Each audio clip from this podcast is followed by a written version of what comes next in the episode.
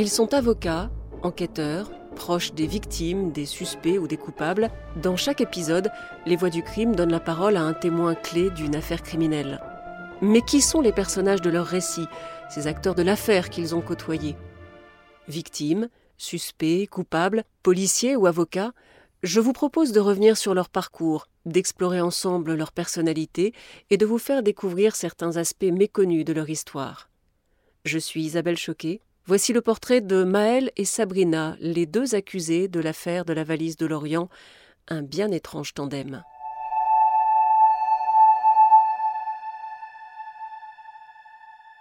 Elles n'auraient jamais dû se rencontrer. Leurs origines, leur milieu, leur personnalité, tout les opposait. Ensemble, elles ont pourtant commis un crime et partagé le plus lourd des secrets. À croire que les contraires s'attirent. Les faiblesses de l'une sont les forces de l'autre. Sabrina l'ignore encore quand elle rencontre Maëlle pour la première fois. C'est Farid, son proxénète, qui lui présente cette jeune bretonne, blonde, fraîche, le chignon vite fait, mais jolie. Il veut l'embaucher dans le salon de massage qui sert de maison de passe. Sabrina est sceptique. Cette môme qui a trois ans de moins qu'elle, elle la trouve trop blanche, trop timide, trop fragile, pas assez pute pour tout dire. Elle ne comprend pas ce que cette jeune bachelière cultivée et paumée vient faire dans son monde. Mais Maëlle est persuasive. Elle explique son copain vient de la quitter, elle veut reprendre ses études, elle est prête à tout pour gagner de l'argent. C'est pour ça qu'elle a répondu à l'annonce qui promet 2000, 3000 euros par mois pour un boulot d'hôtesse. Farid insiste, Sabrina se laisse convaincre, Affaire conclue.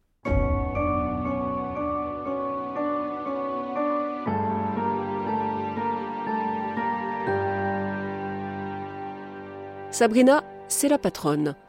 Patronne de paille, elle sert de prête-nom pour le salon, et c'est Farid qui empoche l'argent en grande partie. Mais quand même, elle gagne bien. Et cet argent, c'est sa fierté. Elle peut offrir des cadeaux à sa famille, dépanner les amis, voyager avec sa sœur, payer les frais de santé de son frère. Elle est heureuse de prouver qu'elle a réussi. Bien sûr, officiellement, elle est dans l'esthétique, salon de coiffure, institut de beauté. Impossible d'avouer ses activités à son vieux père musulman pratiquant. La famille vient du Maroc. Le père est ouvrier chez Renault, la mère ne parle pas français. Sabrina est la troisième d'une fratrie de six enfants. Elle a grandi dans une cité des Mureaux, dans les Yvelines. À quinze ans, elle fugue et elle ne remettra plus les pieds à l'école. À dix-huit ans, elle se prostitue. À 24, elle est experte en domination sexuelle, elle s'est spécialisée en quelque sorte.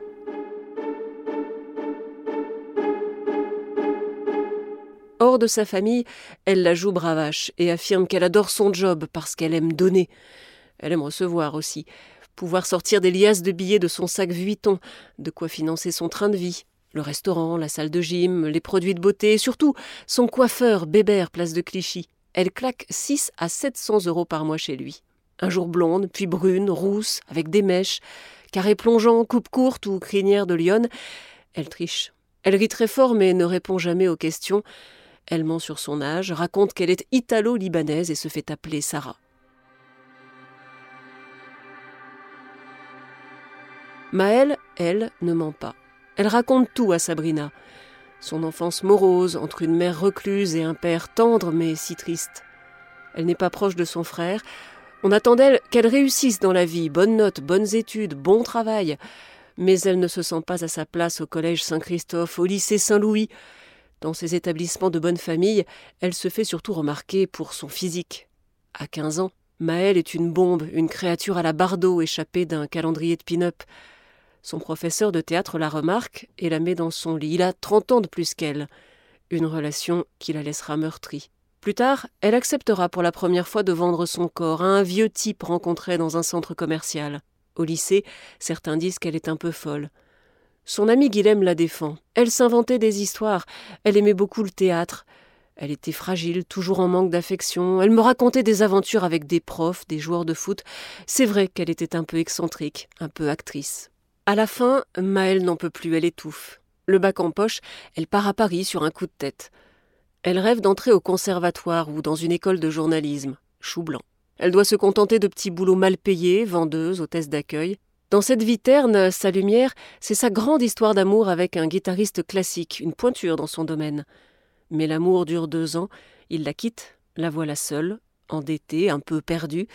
C'est cette jeune femme qui se présente au salon de la rue Moncey. Pour plaire à Sabrina, elle ferait n'importe quoi. Elle imite son allure, ses tenues, toujours très courtes, très décolletées. Elle descend des coupes de champagne et surtout, elle trime. En fait, Sabrina, qui a mal au dos, lui délègue la plupart des clients, le tout venant.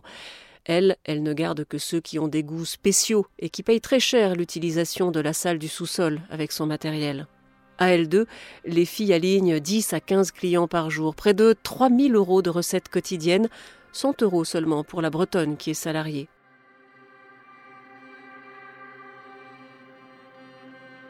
Ainsi passent les jours et les mois, deux années. Maëlle enchaîne les passes, chambre rose, chambre jaune. Sabrina s'installe dans le bureau, elle prend les appels, gère la paperasse, et quand c'est calme, elle regarde des films en streaming ou alors elle écoute du rap à fond en surfant sur Internet au gré de ses envies de shopping, de voyage et de sexe. Parfois, Sabrina emmène Maëlle chez Bébert le coiffeur, mais c'est elle qui décide de tout. Elle choisit la couleur de ses cheveux, la longueur, c'est elle qui paye et c'est elle qui parle. La petite Bretonne se tait, soumise, visiblement fascinée. Dans le petit milieu des escrocs de la place de Clichy, leur tandem surprend. Maëlle surtout les intrigue. C'est quoi cette fille de joie, un télo, qui ne regarde jamais la télé, qui préfère les classiques du cinéma et qui lit des livres? Chacun y va de sa métaphore. Paris est rempli de requins, elle, c'était un petit poisson.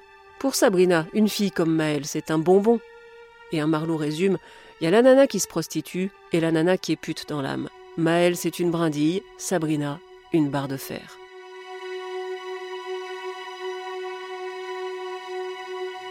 À son père, Maëlle a raconté qu'elle travaille dans la finance et que Sabrina est sa supérieure hiérarchique. Il les a vus ensemble, ils ont dîné. Il a trouvé que la patronne avait trop d'autorité sur sa fille. Elle a répondu Ne t'inquiète pas, elle est comme une deuxième maman pour moi. Sabrina, elle l'a plaint pour ce qu'elle a enduré, et elle l'admire d'être aussi forte et aussi joyeuse. En fait, elle est de plus en plus forte, mais de moins en moins joyeuse. La gagneuse rêve de liberté, elle veut une affaire à elle, ou pourquoi pas une association avec Bébert, le coiffeur. Il en a parlé, et elle y croit. Farid, elle ne le supporte plus. Que Dieu le reprenne, voilà ce qu'elle dit à chaque fois qu'elle doit lui remettre ses enveloppes de billets qu'il compte soigneusement. Et Maëlle approuve. Maëlle est toujours d'accord avec Sabrina mais pas au point de tuer quelqu'un. Le meurtre va lui ouvrir les yeux. Elle n'y participe pas, c'est du moins ce qu'elle racontera plus tard aux enquêteurs, mais elle est présente. C'est son père qu'on appelle au secours, elle a peur pour lui, elle s'en veut. Les mois qui suivent sont un cauchemar. Les images du mort la poursuivent, elle a des crises de panique, des hallucinations. Elle ne supporte plus qu'un homme la touche, elle affirme qu'elle a été violée. Sabrina se fiche d'elle. Arrête de jouer ta traumatisée. Tout le monde s'en est remis, sauf toi cette descente aux enfers se termine en hôpital psychiatrique.